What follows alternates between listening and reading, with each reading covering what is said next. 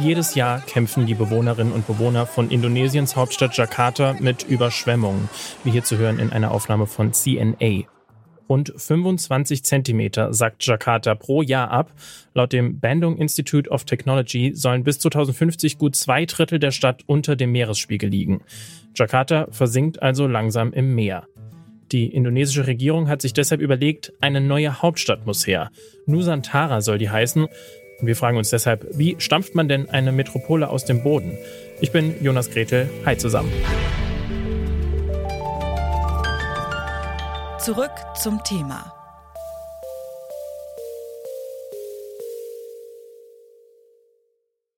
Era fisik pembangunan ibu kota baru di Kalimantan Timur die Entwicklung der neuen Hauptstadt in Ostkalimantan muss ein Schritt in die Richtung sein, dass wir Städte bauen, die gesund, effizient und produktiv sind.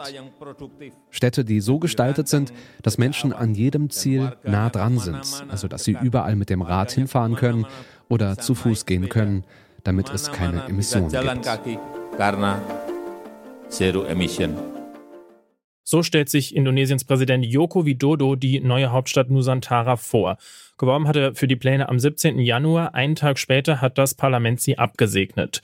Nusantara ist nicht die erste neue Hauptstadt, die aus dem Nichts entsteht. Brasiliens Hauptstadt, Brasilia zum Beispiel, Canberra in Australien und Islamabad in Pakistan. Die Liste, die ließe sich fortführen. Aber warum werden überhaupt neue Hauptstädte gebaut? Dafür gibt es verschiedene Gründe. Das sagt Frauke Kraas. Sie ist Professorin für Stadt- und Kulturgeografie an der Uni Köln. Manchmal ist es Notwendigkeit. Jakarta ist enorm überlastet. Dann wäre es also eine Entlastungsstadt, die gebaut wird. Aber auch eine Effizienzsteigerung, zum Beispiel, dass man größere räumliche Nähe zwischen ansonsten weit auseinanderliegenden Regierungsbereichen hat. Regionale Entwicklung spielt eine Rolle und das ist zum Beispiel bei Nusantara auch der Fall. Da soll also ganz konkret einfach auch eine Region, die bislang marginalisiert gewesen ist, gefördert werden. Oder man will eben auch ein repräsentatives politisches oder strategisches Zeichen setzen. Für Nusantara treffen vor allen Dingen drei Gründe zu. Überlastungserscheinungen. Man muss sagen, Jakarta im engeren Bereich 11 Millionen, der größere Bereich hat etwa 32 Millionen Einwohner.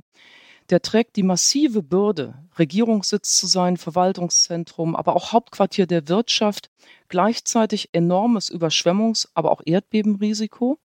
Neben Naturkatastrophen wie Erdbeben und Überschwemmungen hat Jakarta auch ein riesiges Problem mit Staus und Smog. Deshalb ist der zweite wichtige Grund für eine neue Hauptstadt, dass die funktionaler gebaut werden kann. Wenn man effizient in einer kleineren Stadt wesentlich funktionsfähiger gebaut arbeiten kann, dann befördert das natürlich auch die gesamte Regierung und Verwaltung eines Staates. Die Gesundheit der Bevölkerung ist besser und dergleichen mehr.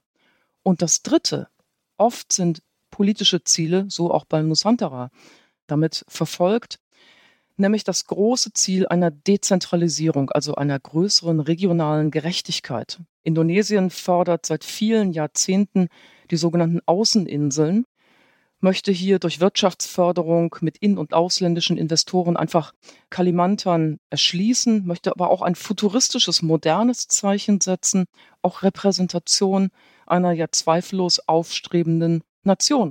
Jakarta liegt, wie der größte Teil von Indonesien, auf dem sogenannten Pazifischen Feuerring. Das ist ein Vulkangürtel, der regelmäßig für Erdbeben und Tsunamis in der Region sorgt. Was das angeht, hat Nusantara einen Standortvorteil. Die Stadt wird nämlich auf Borneo gebaut und die Insel, die liegt eben nicht auf diesem Feuerring. Allerdings ist so ein Umzug auf eine neue Insel eine ganz schöne Mammutaufgabe. Dazu noch einmal Frauke Kraas. Die Erfahrungen von anderen Städten zeigen, dass diese Besiedlung eigentlich erst nach und nach passiert. Und man erlebt auch über lange Jahre, dass die Bevölkerung zwischen dem alten und dem neuen Wohnsitz pendelt, was natürlich bei Nusantara schon schwierig ist, alleine wegen der großen Entfernungen.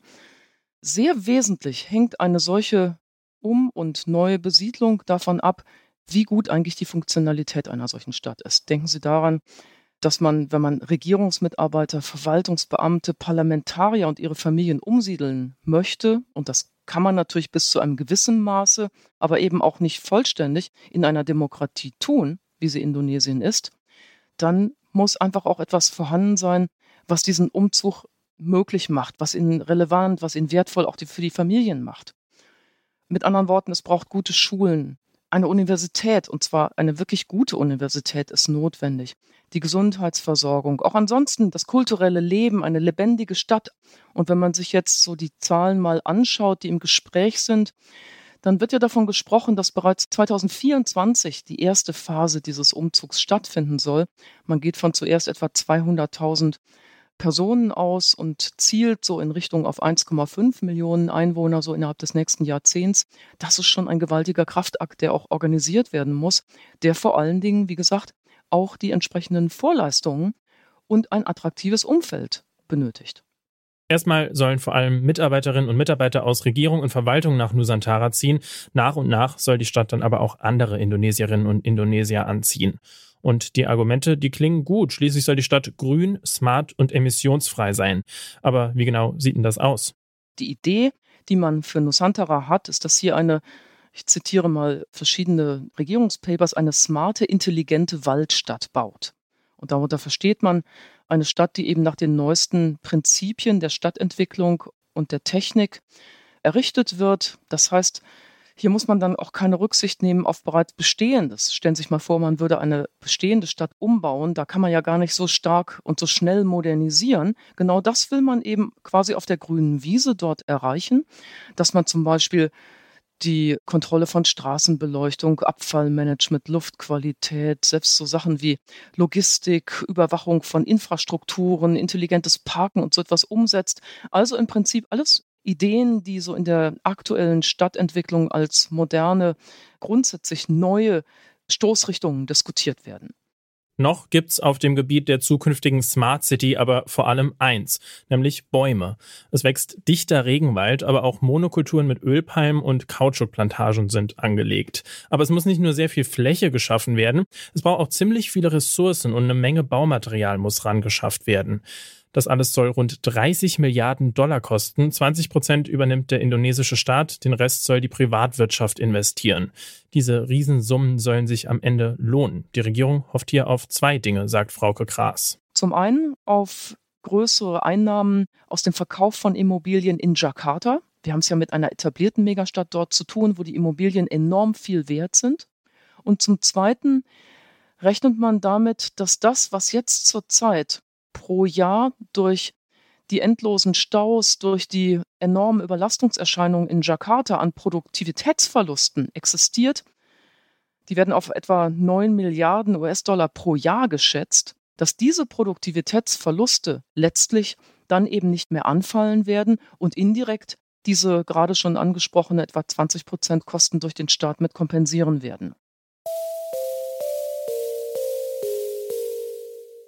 Indonesiens neue Hauptstadt Nusantara ist in jeder Hinsicht ein Megaprojekt. In kürzester Zeit soll die Stadt aus dem Boden bzw. dem Wald gestampft werden und schon in drei Jahren sollen die ersten Leute in ihre neue Hauptstadt einziehen.